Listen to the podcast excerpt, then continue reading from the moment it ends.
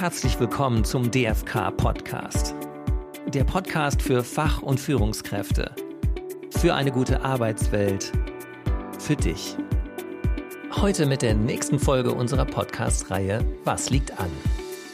Ja, herzlich willkommen zu unserem Podcast Was liegt an? Heute haben wir einen Gast, Dr. Thorsten Bosch. Und unser Thema ist Transformation, Technik, Organisation und der Faktor Mensch.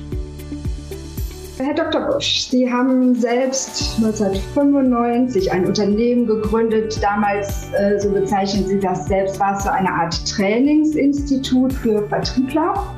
Und heute sind Sie die Beratung für Business-Transformation. Äh, sind Transformationen überlebenswichtig? Ich würde sagen, in jedem Fall äh, sind die überlebenswichtig. Vielleicht noch erstmal äh, ganz kurz vorab herzlichen Dank, äh, dass Sie mich äh, äh, zu diesem Gespräch eingeladen haben und äh, einen wunderschönen guten Morgen auch an alle, die zuhören oder einen wunderschönen guten Tag, je nachdem. Aber jetzt gleich zu Ihrer Frage. Sind Transformationen lebens überlebenswichtig? Ich würde sagen, in ganz vielen Momenten sind sie das. Ja, und wenn man sie zu spät anfängt, sind sie sogar teilweise bedrohlich. Ja.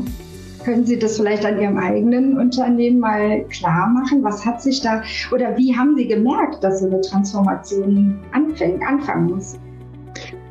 Das ist, ein, das ist ein interessanter Punkt. Ja, ich habe im eigenen Unternehmen vielleicht, ähm, ähm, da die Zuhörer das wahrscheinlich nicht wissen, also ich habe 95 mein Unternehmen gegründet. Damals, wie Sie schon äh, gesagt haben, Training, Coaching, insbesondere rund um das Thema Verkauf, Vertrieb äh, und Führungskräfte. Und wie merkt man das? Wenn man sehr wach ist, äh, dann merkt man es daran, dass die Signale, die die Kunden einem senden, ähm, mehr und mehr äh, Fragen aufwerfen. Und ich hatte eben äh, einen sehr starken Fokus auf Vertrieb, Verkauf, also sehr stark auch auf Handelsunternehmen zu dem Zeitpunkt. Und ich habe eben gemerkt, dass wir in vielen Projekten große Begeisterung ausgelöst haben, wir aber in manchen Projekten immer und immer wieder äh, festgestellt haben, ähm, dass wir trotz intensivem Einsatz nicht so weit gekommen sind, wie wir oder der Kunde oder beide sich erhofft haben. Ich habe dann ähm, eine Dissertation hier in München gemacht und zwar, ich habe äh, mir die Aufgabe gestellt, über Gesprächsführung zu promovieren und ob man damit Verkaufsgesprächsführung äh, nachweislich verbessern kann. Und dann gab es eigentlich eine Randerkenntnis aus dieser Dissertation. Ich habe eine weitere Auswertung gemacht, in der ich äh, sehr stark festgestellt habe, weil ich meine Kunden sehr genau kannte, dass ähm, in den Projekten, in denen die Führungskräfte ganz stark im Projekt mit involviert waren, auch begeistert waren, es mitgetrieben haben, haben wir entscheidend bessere Ergebnisse erzielt, wie in Projekten, wo die Führungskräfte im, im Grunde gesagt haben, Mensch, prima, dass meine Leute geschult werden, aber wichtig ist einfach, dass die ihre Arbeit machen. Sie sollen einfach äh, so wie vorher auch einfach sich äh, weiter um die Dinge kümmern. Und diese Auswertung hat mir gezeigt, also ohne eine wirkliche Einbindung der Führungskräfte äh, ist das Budget, das nun teilweise im Trainingsbereich eingesetzt hat, das war einfach nicht gerechtfertigt. Und das hat bei mir dazu geführt, dass ich nach dieser Erkenntnis mehr oder weniger bis heute, ähm, ich würde sagen, nahezu keine Projekte mehr gemacht habe und ohne die direkte Einbindung der Führungskräfte. Äh, und es können auch wieder die Führungskräfte der Führungskräfte sein, aber immer der Ebene, die eben die Verantwortung für die Entwicklung, das Coaching, für die Unterstützung der äh, nächsten Ebene hat. Und das war eine wirklich große Transformation. Wir sind nämlich zunächst mal von wahnsinnig ähm, großen Zielgruppen, wurden es erstmal weniger, weil viele äh, der Dinge über dann die Führungskräfte gingen und nicht mehr nur über die Mitarbeiter. Hm. Das, das, das war die erste Transformation. Und das hatte ich, äh, das hatte ich sehr schnell gespürt. Wir hatten aber weitere Transformationen. Ich glaube, Sie interessiert so ein bisschen, ob ich äh, nur anderen über Transformationen was erzähle oder ob das was auch mit dem eigenen Unternehmen zu tun hat. Ja, das hat's. Wir haben eine weitere äh, starke Transformation, also dann erlebt, äh, wieder ein paar Jahre später, als wir gemerkt haben, dass das reine Personalentwickeln immer schwieriger wurde. Woran habe ich das gemerkt? Die Budgets wurden einfach enger, knapper. Es wurde problematischer, einfach zu sagen, lass uns das machen. Wenn es für die Menschen gut ist, dann wird es am Schluss auch fürs Geschäft gut sein. Und dann hat sich eine starke Veränderung hin ergeben. Ähm, von der rein Personal in die Organisationsentwicklung. Das heißt, es wurde mehr und mehr äh, ein Ziel gesetzt. Wir möchten eigentlich äh, eine bestimmte Veränderung erreichen, äh, die beispielsweise ausgelöst wird durch ein neues Produkt, durch eine Veränderung. Äh, wir möchten jetzt auch Dienstleistungen verkaufen, was auch immer. Und hilf uns eben dabei, diesen Teil der Organisation, der betroffen ist, zu entwickeln. Also das heißt, losgelöst teilweise ähm, rein von der Idee, ob es rein äh, für die Menschen gut ist. Das war es natürlich immer, aber es wurde ganz konsequent ein Ziel äh, verfolgt, eben um die, diesen Teil der Organisation weiterzuentwickeln. Das heißt, das war die zweite sehr starke Veränderung, weil wir ab da viel stärker projektorientiert gearbeitet haben und hm. viel weniger ähm, einfach, wir haben so und so viele Mitarbeiter, so und so viele Führungskräfte und die müssen wir weiterentwickeln. Hm. Also es war die zweite große Transformation. Ähm, und dann kam die nächste große Transformation. Ähm, da wurde es deutlich, dass die Digitalisierung, die ähm, die Disruption, die Automatisierung, die wir in den letzten Jahren immer stärker spüren, sehr stark auch äh, als die, gerade im, im Handelsbereich, die, die großen äh, Veränderungen durch äh, E-Commerce und ähnliches kamen. Dort wurde dann der Tenor ein anderer. Es wurde immer mehr die Frage, ja, es ist nicht die Frage, ob wir das gerne möchten, sondern wir müssen. Es war mehr disruptiv, es war mehr Druck.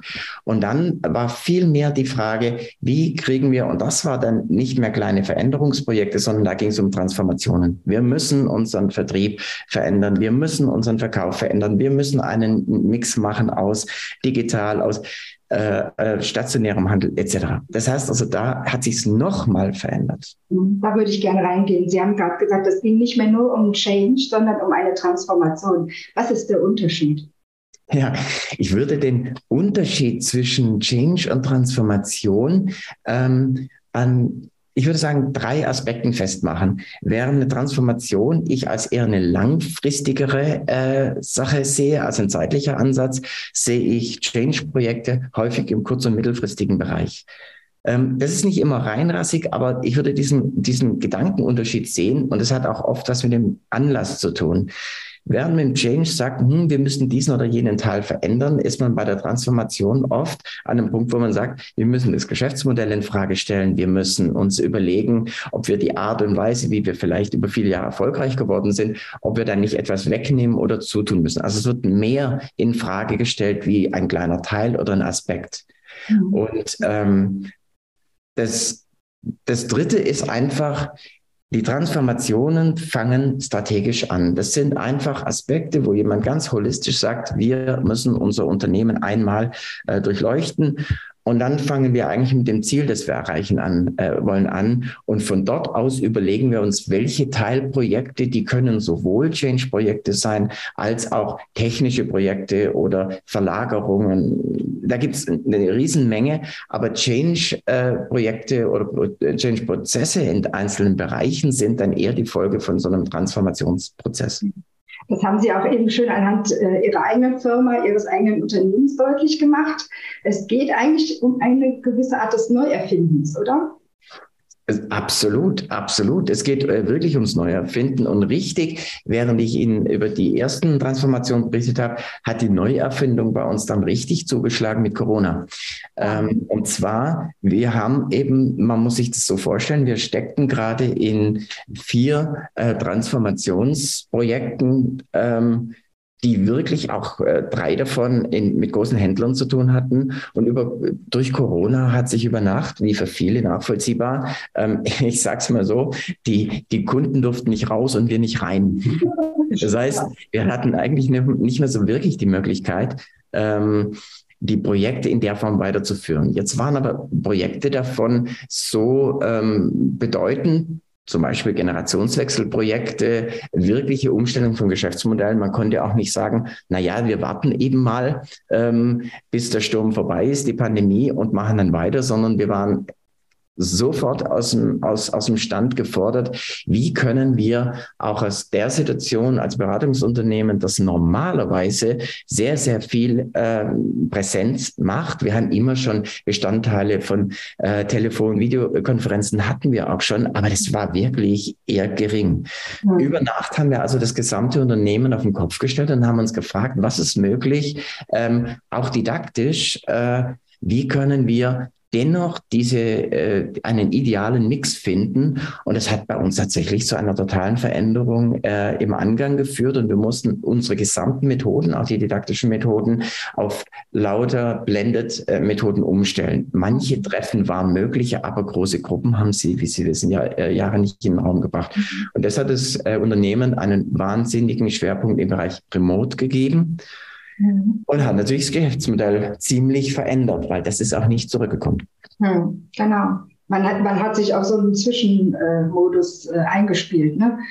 So ist es. Und dann haben alle gedacht, Corona hätte, hätte sich jetzt dann irgendwann und wir könnten wieder in eine Art, naja, ein, ein, ein, ein anderes Modell übergehen, aber auch die ähm, Krise danach, also ich sage mal, der, der Ukraine-Krieg und, und viele, viele Strömungen, die wir im Moment erleben, die haben eigentlich ein Stück weit äh, die Krise ein bisschen zur Normalität gemacht. Und zwar auch, weil viele Unternehmen gesagt haben, Mensch, da sind doch super Elemente gewesen. Wie können wir eigentlich ähm, das, was wir dort jetzt gelernt haben, stark weiter äh, beibehalten. Und das hat bei uns zur nächsten Transformation geführt. Wir haben einfach gar nicht mehr drüber nachgedacht, äh, seit zwei Jahren oder seit eineinhalb Jahren, wie wir wieder in den alten Modus kommen, sondern haben dann sowohl einen thematischen Schwerpunktverlagerung gemacht und eine methodische. Inzwischen ist unser Schwerpunkt sehr stark im Bereich der ähm, Business Negotiation. Das heißt also alles, was in irgendeiner Weise mit äh, professioneller Verhandlungsvorbereitung, Durchführung und im zweiten Bereich Change Dynamics, also die Steuerung von äh, komplizierten Change-Projekten ähm, oder Transformationen angeht. Das heißt also, wir haben uns, wie Sie sagen, tatsächlich jetzt mehrfach verwandelt. Hm. Ja, und auch wieder ein Teil von den ursprünglichen Ideen aufgenommen. Ne? Wenn, wenn ich äh Ne, wenn Sie jetzt sagen, erfolgreich verhandeln, das war ja im Prinzip auch schon in Ihrem ersten äh, Unternehmen äh, ein wichtiger Tool, ne? wichtiges Tool. Absolut. Sie haben, Sie haben vollkommen recht. Und zwar, wir haben eigentlich, wenn man so möchte, haben wir drei Elemente vom ersten Tag mitgenommen. Das eine ist eben der Grundschwerpunkt, dass wir mit den ähm, Verkaufsvertriebsführungskräften, also sehr stark in diesem Bereich der Vertriebsperformance arbeiten. Der, also der Grundschwerpunkt der Menschen, mit denen wir arbeiten, ist der gleiche geblieben. Wir haben den Aspekt der ähm, Gesprächsführung, der eben auch ein Teil der, der Doktorarbeit war, und eben die Gruppendynamik, also die Steuerung, die man ja braucht, wenn man, wenn man Change- oder Transformationsprojekte hat, wo eben auch mal durchaus äh, negative Dynamiken entstehen. Diese Dinge haben wir mitgenommen, haben sie zugespitzt auf ähm, die anspruchsvollsten Situationen, nämlich da, wo die Verhandlung von äh, Unternehmen, also im Businessbereich, wo auf beiden Seiten des Tisches also wirklich schon mit hohen Erwartungen und Spannungen in Kommunikation gegangen wird. Mhm. Und die andere durchaus herausfordernde Situation, dass ein Unternehmen zwar erkennt, dass es etwas verändern will oder muss, aber das noch lange nicht heißt, dass alle Menschen äh, vor Freude in die Luft springen und sagen, ja, großartig, dass uns jetzt in Sachen KI angekündigt wird, dass es so und so viele Arbeitsplätze kostet. Also wir haben uns tatsächlich selber in zwei Felder begeben, die wir als die anspruchsvollsten empfinden, ja. weil wir die Tools weiterentwickeln konnten, haben aber unsere Grundtools eigentlich nur weiterentwickelt. Also so gesehen haben wir keine Neugründung vorgenommen, sondern fünfmal versucht, immer den Nukleus mitzunehmen ja. und es auf die immer schneller sich ändernde Zeit anzuwenden.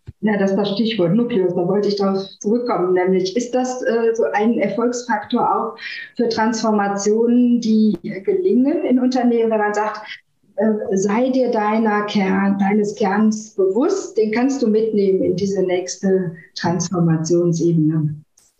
Ja, das finde ich einen ganz äh, besonders äh, wichtigen Aspekt, denn ähm, wenn man sich Unternehmen anguckt, die über eine längere Zeit äh, sich bewährt haben am Markt, dann ist es tatsächlich meiner Beobachtung nach eigentlich kein Zufall. Also es sind die wenigsten Unternehmen, die mit ein bisschen Glück und wenig Fleiß und ohne Idee über Jahrzehnte wirklich äh, gute Unternehmen aufgebaut haben. Das, das mag es ja immer geben, aber ich habe immer die Gaußsche Normalverteilung vor Augen. Lassen wir mal die Zufälle und Extremfälle raus, dann sehe ich doch bei sehr, sehr vielen Unternehmen ein, ein, ein, ein irgendeine Art von Kern, ein Nukleus, etwas, wo man sagen kann, daraus ist etwas erwachsen. Und je härter die Zeiten werden, halte ich für eine erste Phase, ähm, ich will mal diesen eher, ähm, naja, psychologischen Begriff einer Katharsis nennen. Das heißt also mal für einen Moment zu sagen, bevor man alles umstülpt oder sagt, weil mein Konkurrent es tut, tue ich es auch, äh, dass man sich wirklich mal hinsetzt, mal sehr offen reflektiert und sich fragt, was war eigentlich das, was über von mir aus 10, 15, 20, 50, 200 Jahre, das war, wo wir im Kern eine außergewöhnliche Leistung gebracht haben. Und jetzt schälen wir mal alles, was wir lieb gewonnen haben, weg und fragen uns, was ist es, was wir tatsächlich besser können als die anderen? Ich beziehe es nur der Verständlichkeit halber nochmal auf, auf mein Unternehmen und zwar aus einem äh, Grund. Wir waren tatsächlich, und ich habe das auch gemacht, als ich in der Corona-Zeit da saß und mich gefragt haben, wie ist es möglich, dass über Nacht mal ein Umsatz um 80 Prozent einbricht? Und dann setzt man sich auch hin und überlegt sich, wie ist das eigentlich gewachsen in den vielen Jahren? Mhm. Und dann ist mir klar geworden, Gesprächsdurchführung, Verhandlungsführung, also immer dann, wenn es in, in, eher in einem sehr anstrengenden Bereich ist, wurden wir immer geholt. Also ich habe eine Analyse durchgeführt und nahezu 100 Prozent meiner Kunden sind aufgrund von besonders herausfordernden, schwierigen Situationen, die wir gemeinsam bewältigt haben, gekommen. Und dann habe ich gesagt, wenn das der Nukleus ist, dann wird das fokussiert und nichts anderes durch. Und das würde ich jedem tatsächlich raten und auch sich von ein paar Dingen zu verabschieden, die unheimlichen Spaß vielleicht gemacht haben oder alle sagen, das ist doch prima, aber die nicht der Wertschöpfungsteil Nummer eins waren. Hm. Genau. Und wir wollten ja auch noch mal darüber sprechen, dass äh, oft, wenn in Unternehmen Transformationsprozesse oder auch kürzere Change-Prozesse angestoßen werden, man immer die, die Machbarkeit vor Augen hat. Dann kommen die IT-Leute, dann werden irgendwelche künstlichen Intelligenzvorstufen oder Hauptstufen äh, schon installiert. Und irgendwann wissen wir aber, 70 Prozent der Change-Prozesse, ich glaube, die Zahl stimmt immer noch, scheitern. So, was muss man machen? Was können Führungskräfte anders machen, damit das nicht passiert? Ja, ist interessant. Ich habe genau diese 70 Prozent, die habe ich auch aus, aus die, die geistert herum. Ich habe sie tatsächlich jetzt im Vorfeld auf unser Gespräch nochmal geprüft. Ja, es ist eine, kommt aus McKinsey-Studien. Also ich gehe davon aus und ich erlebe das auch, wobei ich dazu sage, sie müsste nicht scheitern.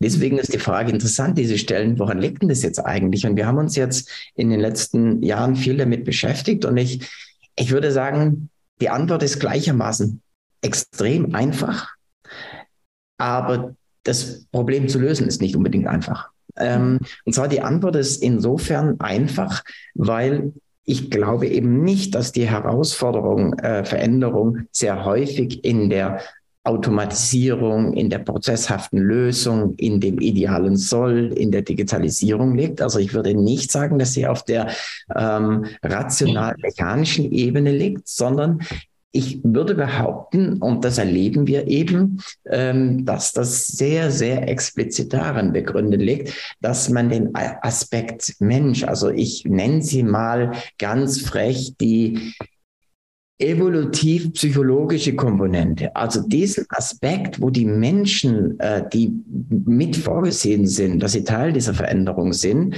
dass man einfach etwas bei diesen Menschen ignoriert. Und äh, vielleicht, ich versuche es ganz kurz zu ein bisschen zu illustrieren, sonst ist es vielleicht schwer zu verstehen.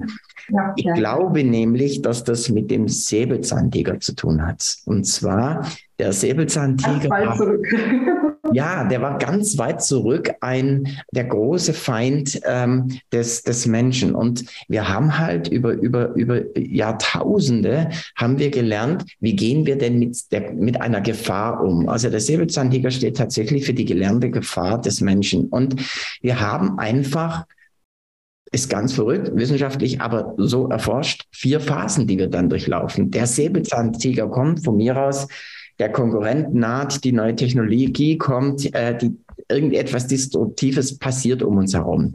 Leider ist die häufig die erste Reaktion äh, gelernt vom Säbelzahntiger Starre, weil es ist sehr häufig hilfreich gewesen, sich erstmal nicht zu bewegen. Das hat klingt böse, aber dann erwischt er einen anderen. Das heißt also, wenn er mich nicht sieht, Augen war nicht das Beste am Säbelzahntiger, ähm, schnappt er sich einen anderen. Okay, also nicht wie bei den Kindern, ich halte mir die Augen zu, die sehen. Äh, doch, genau, aber genau das funktioniert ja auch nicht.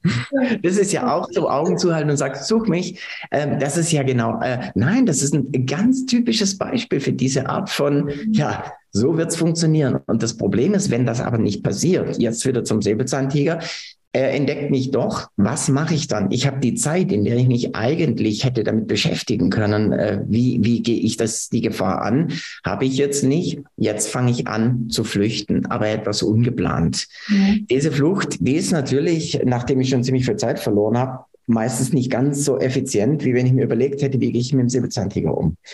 Ähm, dann kommt es leider, weil der Säbelzahntiger, und das ist halt in unserem Marktumfeld auch so, äh, erst zu sagen, Mensch, vielleicht braucht es dieses Internet für mich nicht oder vielleicht braucht es die Automatisierung nicht oder vielleicht braucht es eine neue Technologie nicht. Ähm, äh, das da verliere ich Zeit. Und deswegen kommt es häufig zum Kampf. Nur es ist doch klar, jetzt ist der Säbelzahntiger da, jetzt sind meine Kunden weg. Also übertragen wir das mal ganz einfach.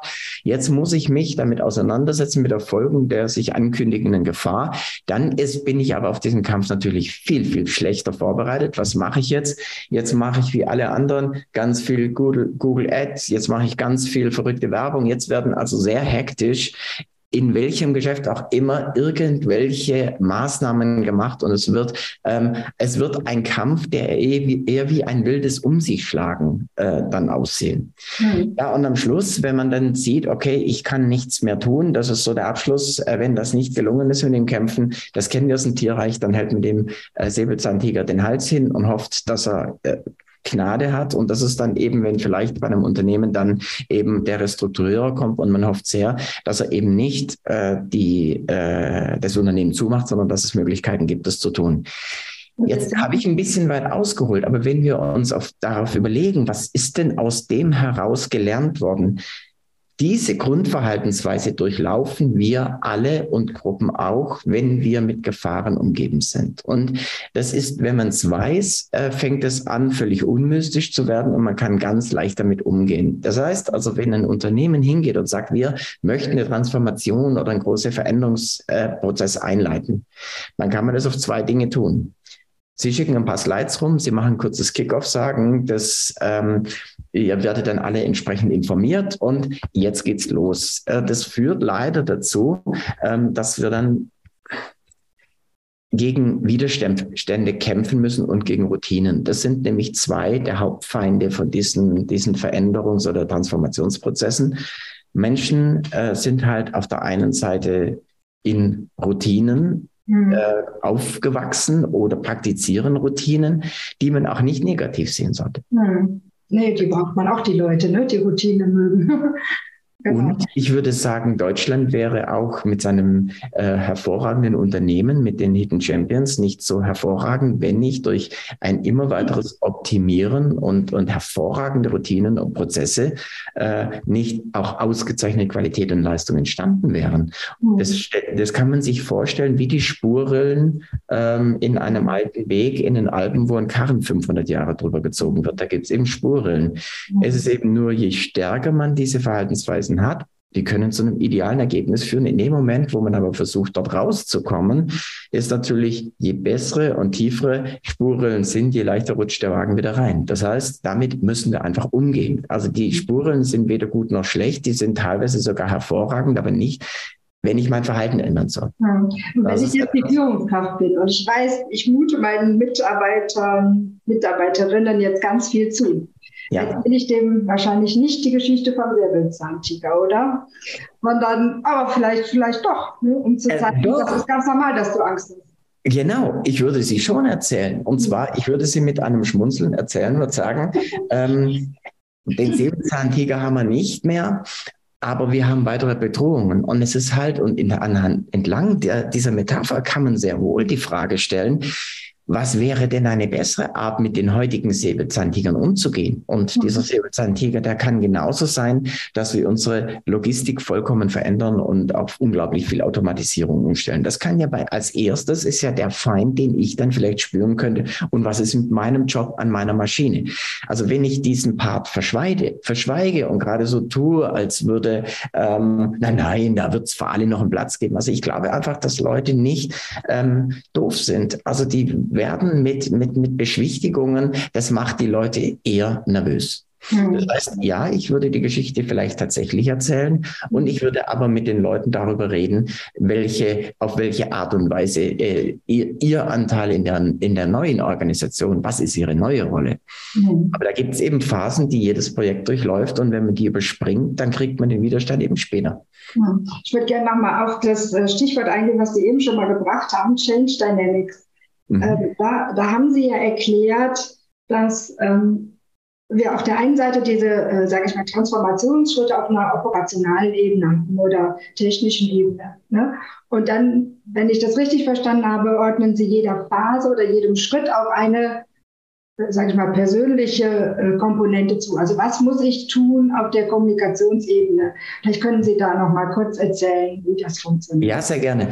Ähm, Genau, ich denke, wenn man, ich mache das mal sehr holzschnittartig, äh, dann lässt sich es vielleicht am leichtesten verstehen. Also ich würde es mal grob so eine, eine, eine Veränderung in fünf Schritte einteilen. Ich würde sagen, wir haben also nachdem man sich vielleicht mit der Geschäftsführung äh, oder in der Geschäftsführung für eine Transformation oder eine größere Veränderung entschieden hat, würde ich sagen, ist ja der erste Schritt, ich muss in irgendeiner Art strategischen Kickoff oder wie immer ich das nenne, muss ich ja einen bestimmten Teil der Akteure einbinden. Ob das jetzt ein Steuerungskreis ist, ob das mein Management ist, es kommt darauf an, wer einbezogen ist. Dann gibt es, danach wird es eine Analyse geben müssen, wo stehen wir? Ich muss ja dann rein in mein Unternehmen nach de, aus der Idee heraus. Dann muss ich mir überlegen, im dritten Schritt, was ist meine Konzeption, wo möchte ich hin? Und dann muss ich die Dinge umsetzen und dann muss ich irgendwann das Projekt abschließen. Und wenn man diese Schritte nimmt, dann gibt es zu jedem, also in einem strategischen Kickoff, und das habe ich nun wirklich in meinen fast 30 Jahren immer wieder erlebt, gibt es halt zwei Möglichkeiten. Entweder Sie lassen die Widerstände, die dort aufkommen, Sie provozieren sie geradezu und lassen sie zu und nehmen sie ernst und überlegen sich, was ist tatsächlich, äh, was sind die wirklichen Barrieren, Hindernisse, Widerstände, Ängste, Sorgen, die die Leute haben. Mhm. Nicht im Sinne von, ja, dann lassen wir das, sondern was müssen wir als äh, Geschäftsführung, Unternehmensleitung tun, um ehrlich und offen mit den Dingen umzugehen. Wenn ich da nur reingehe und bei leichten und allein das Setting schon so mache, dass sich gar keiner äußert, dann wird es schwierig. Ich würde mhm. immer dafür sorgen, dass die Leute am Anfang wirklich diese Dinge aussprechen können, denn ich kenne keinen Plan, bei dem man nicht Aspekte übersehen hat, die unternehmensindividuell besonders oder vielleicht in der Vergangenheit liegen, die man nicht übersehen hätte in der Planung. Ich halte es geradezu für ausgeschlossen, dass man das alles vorwegnimmt. Also mhm. in dieser ersten Phase große Offenheit hat aber nichts mit der Planänderung zu tun, sondern eher von dem, was das man geplant hat, das Wie sich zu überlegen und vor allem das Wer. Also wen nehmen wir in welcher Reihenfolge mit ins Boot? Und da gibt es oft keine, es gibt eine riesen Projekt-Roadmap, aber keine, die wirklich sagt, und wer sind die Akteure, die in welcher Phase eigentlich, in welcher Weise, mit welchen Belangen einbezogen werden. Also ich nenne es wie eine, eine Dramaturgie. Es, mhm. es, ist wirklich, und wenn man das nicht tut, äh, dann zeigen sich nach und nach Widerstände und die bauen sich exponentiell auf, bis eine Gruppe in eine Blockade kommen kann. Und dann kann es auch sein, dass, und daher kommen die 70 Prozent, die Sie genannt haben, dass die die Dinge wirklich zum Stillstand gebracht werden, manchmal scheitern oder dann verändert werden müssen, obwohl vielleicht der Grundplan gut war. Und das wäre jetzt auch eine Aufgabe der Führungskraft, zu zeigen, welches Personal, also wen sehe ich jetzt in so einer Lead-Funktion Ganz genau. Also jetzt muss man sich genau überlegen, wer ist denn betroffen? Wie sieht beispielsweise ein Steuerungskreis aus? Welche Führungskräfte müssen eigentlich zu welchem Zeitpunkt mit ihren Führungskräften oder Mitarbeitern, je nachdem, was für ein Bereich oder was für eine Unternehmensgröße das ist, in welcher in welcher Reihenfolge, in welcher Methode auch.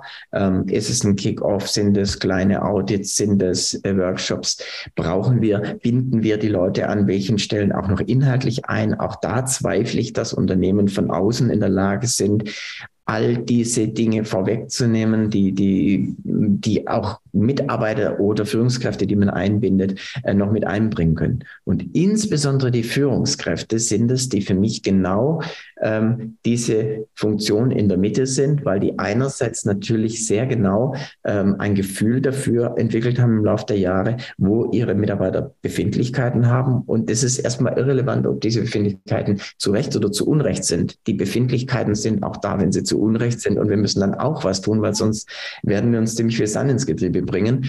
Und sie sind diejenigen, die das auf irgendeine Weise dann wieder in einem Steuerungskreis mit dem Management äh, besprechen müssen. Und genau diese Mittelfunktion ist oft böse vernachlässigt. Ja, heißt das, dass die Führungskräfte sich dann mindestens genauso viel um dieses, diesen menschlichen Aspekt, nenne ich es mal, kümmern müssen, wie um den organisatorischen? Oder können Sie da eine Gewichtung vornehmen? Ich, äh, ja, die, manchmal, also es kommt drauf an, also eigentlich kann man es fast mathematisch sagen. Es kommt drauf an, wie viele Menschen dann wirklich in der Organisation in dem Bereich dieser Führungskraft dann betroffen sind. Also äh, manchmal sind ja die technischen Veränderungen gar nicht so kompliziert, aber die Auswirkungen sind immens. Mhm. Also wenn Sie in, von mir aus in einer Logistik ähm, eine extreme Automatisierung vorantreiben, dann ist die Führungskraft im ersten Schritt vielleicht gar nicht so stark mit der reinen technischen Umsetzung beschäftigt, aber ähm, sehr wohl mit den vielen Menschen, die das vielleicht im ersten Moment nicht als Chance sehen. Mhm. Wenn sie allerdings eine, einen Bereich haben, wo die Führungskraft sehr stark selber in der Konstruktion der, der, der, der, der Lösung, ob das IT-mäßig, maschinenmäßig, organisatorisch ist, dann kann das sich auch die Balance halten. Oder es kann mhm. natürlich auch mal sein, wenn es ein Bereich ist, der von mir aus schon stark äh, verändert oder automatisiert ist, dass es weniger ist. Aber ich würde es extrem davon abhängig machen, mhm. ähm, wie viele Menschen wie stark betroffen sind, davon hängt die, die Notwendigkeit. Es kann auch sein, dass sie viel mehr mit Menschen zu tun haben in diesem Prozess als mit, mit der faktischen Lösung, die vielleicht mhm. einfach ist. Mhm. Und äh, ich hatte Sie jetzt eben unterbrochen. Ich glaube, wir waren in Phase 3. Ne? Also wir machen jetzt die Konzeption und äh, dann heißt das auch eine Konzeption für die Kommunikation. Ja? Ganz genau. Und in dem Moment, wo ich mir nämlich völlig richtig, wenn ich mir überlege, ähm, was möchte ich denn jetzt eigentlich in diesem Unternehmen konkret äh, verändern und wer wird alles betroffen sein? Ich brauche dafür, ich sag's mal, wie bei einem Wahlkampf eine Kommunikationsstrategie. Ich muss mir einfach überlegen, zu welchem Zeitpunkt ähm, nehme ich wen mit ins Boot? Wer ist vielleicht in einem ähm, Steuerungskreis mit drin aus unterschiedlichen Ebenen? Das kann sein ähm, eine Arbeitnehmervertretung, das können sein bestimmte Führungskräfte, das können Führungskräfte aus unterschiedlichen Bereichen, das können Spezialisten aus Bereichen sein. Ich würde das auch nicht pauschalisieren. Ich würde nur sagen, ich würde mir genau überlegen, von an welcher Stelle Stelle kriegen wir die richtigen äh, Feedbacks, äh, also eben jetzt auch mal äh, bottom-up. Die werden nämlich oft zu spät gehört. Und ich würde ganz offen und ehrlich mit diesen Leuten alle paar Wochen zusammensetzen und würde mir angucken, an welcher Stelle wir stehen. Wenn es dann schon weitergedient ist, dann kann man den Zeitraum ausdehnen. Und dann in der Realisierungsphase muss man nochmal sehr nah dran sein. Und dann kommt in der fünften Phase zum Abschluss, das wird sehr gerne vergessen, es reden zwar alle Menschen von Nachhaltigkeit, aber in der Abschlussphase ist es auch wahnsinnig wichtig, wie bleiben wir denn jetzt an der Veränderung dran? Weil als Einführen eines neuen Systems heißt nicht unbedingt, ähm, dass da nicht nach Einführung noch kontinuierlich irgendwelche Themen raufkommen. Also ich, wir von unserer Seite versuchen viel des Know-hows auch zu übertragen, dass eben zwei Dinge gesichert sind. Erstens, dass die Nachsorge oder die Nachwehen nicht einfach wieder äh, verschwinden im Unternehmen, bis jemand äh, sozusagen ja wieder eine große negative äh, Dynamik auslöst. Und das Zweite, man kann ja auch äh, aus so einer Veränderungsphase oder Transformationsphase auch ein Stück weit die Unternehmens-DNA verändern. Mhm. Denn ähm, ich bin mir recht sicher, das musste ich selber erleben. Also der Gedanke, das ist jetzt aber die letzte Veränderung, habe ich für mich nicht mehr.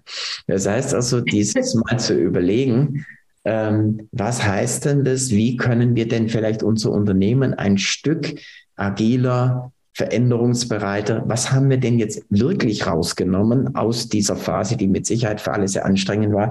Und wie schaffen wir es vielleicht, ich komme mal wieder auf meinen alten Karren, wie, wie schaffen wir es nicht zu tiefe äh, Routinen, die wir als unumstößlich sind, wieder aufzubauen? Also welche Möglichkeiten haben wir denn einfach ein gewisses Maß an Beweglichkeit und Offenheit aus dieser Veränderung für die Zukunft mitzunehmen. Das ist ein hoher Anspruch, aber ich würde ihn mir dringend überlegen, weil die nächste Veränderung wartet schon.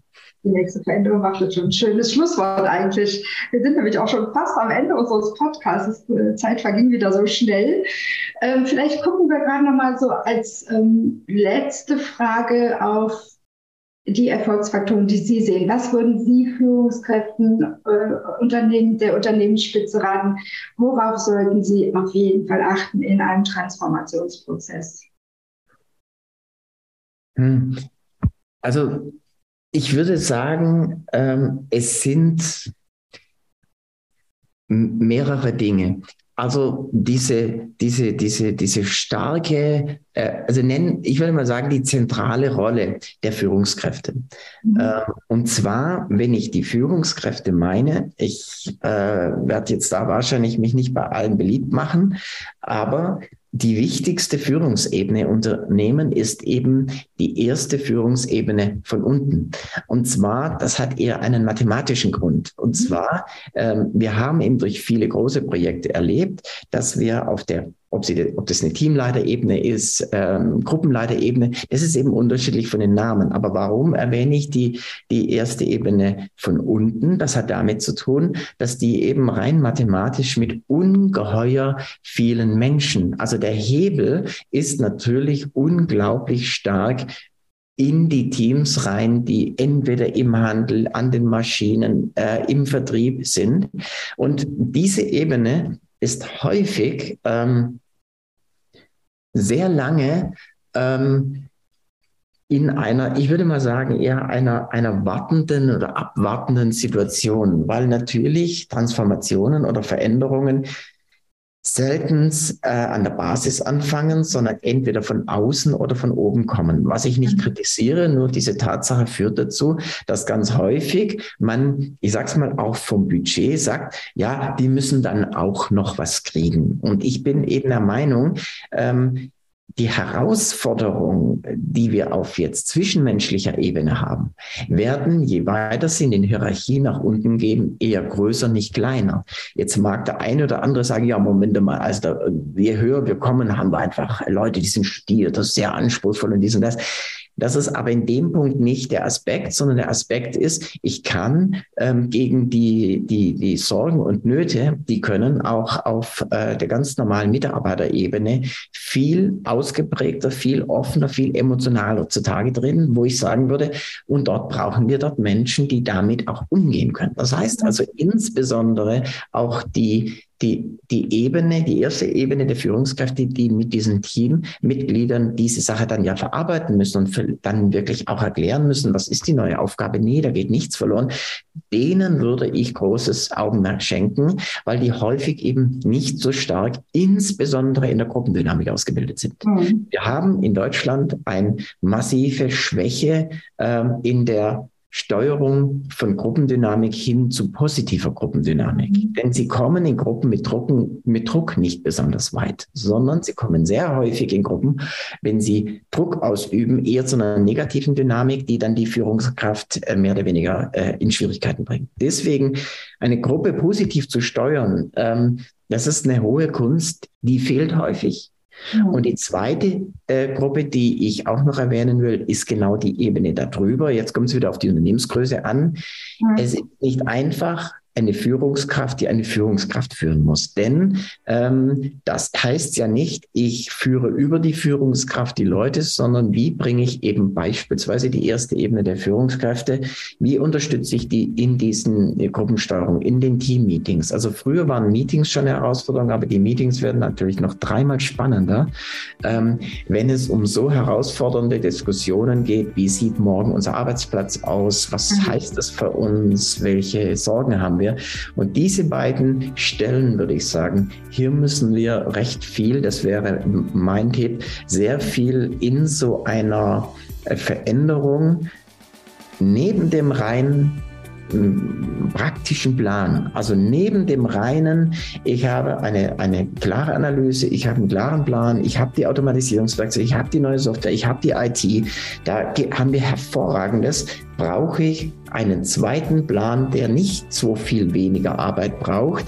Wie helfe ich den Einzelnen und zwar eher individuell? Nicht alle brauchen alles, sondern wie helfe ich Einzelnen, ihre Teams äh, in diesem Prozess zu führen? Und das können sie von außen supporten, aber am Ende des Tages sind es die Führungskräfte, die hier am meisten gefordert sind. Hm, toller Ausblick und auch sehr ähm, ja, zielgerichtet auf unsere Zuhörer und Zuhörerinnen, die ja Führungskräfte sind. Ja. Äh, toller Hinweis, äh, gucken Sie auf die erste Ebene der Führungskräfte und geben Sie in der zweiten Ebene genug Input, damit die erste Führungskraft, äh, erste Ebene von unten auch agieren kann. Ganz genau. Ich, äh, es ist wie immer, wir könnten auch stundenlang weitersprechen. Ja. Ähm, Herr Dr. Bosch, ich danke Ihnen, dass Sie bei uns im Podcast waren. Und ähm, ja, vielleicht sprechen wir uns nochmal wieder zu einem anderen Thema. Es würde mich sehr interessieren, auf jeden Fall. Herr Senkpil, ich, ich habe Ihnen zu danken. Es war eine große Freude. Und ja, ich würde mich freuen, wenn wir uns wieder hören und sehen. Ja. Okay, dann sage ich Vielen Dank. Ja, gerne. Dann sage ich an dieser Stelle allen Wiedersehen, gute Woche, gutes Wochenende und wir hören uns wieder beim nächsten Podcast. Das Thema, ja, lassen Sie sich überraschen. Bis dann. Tschüss.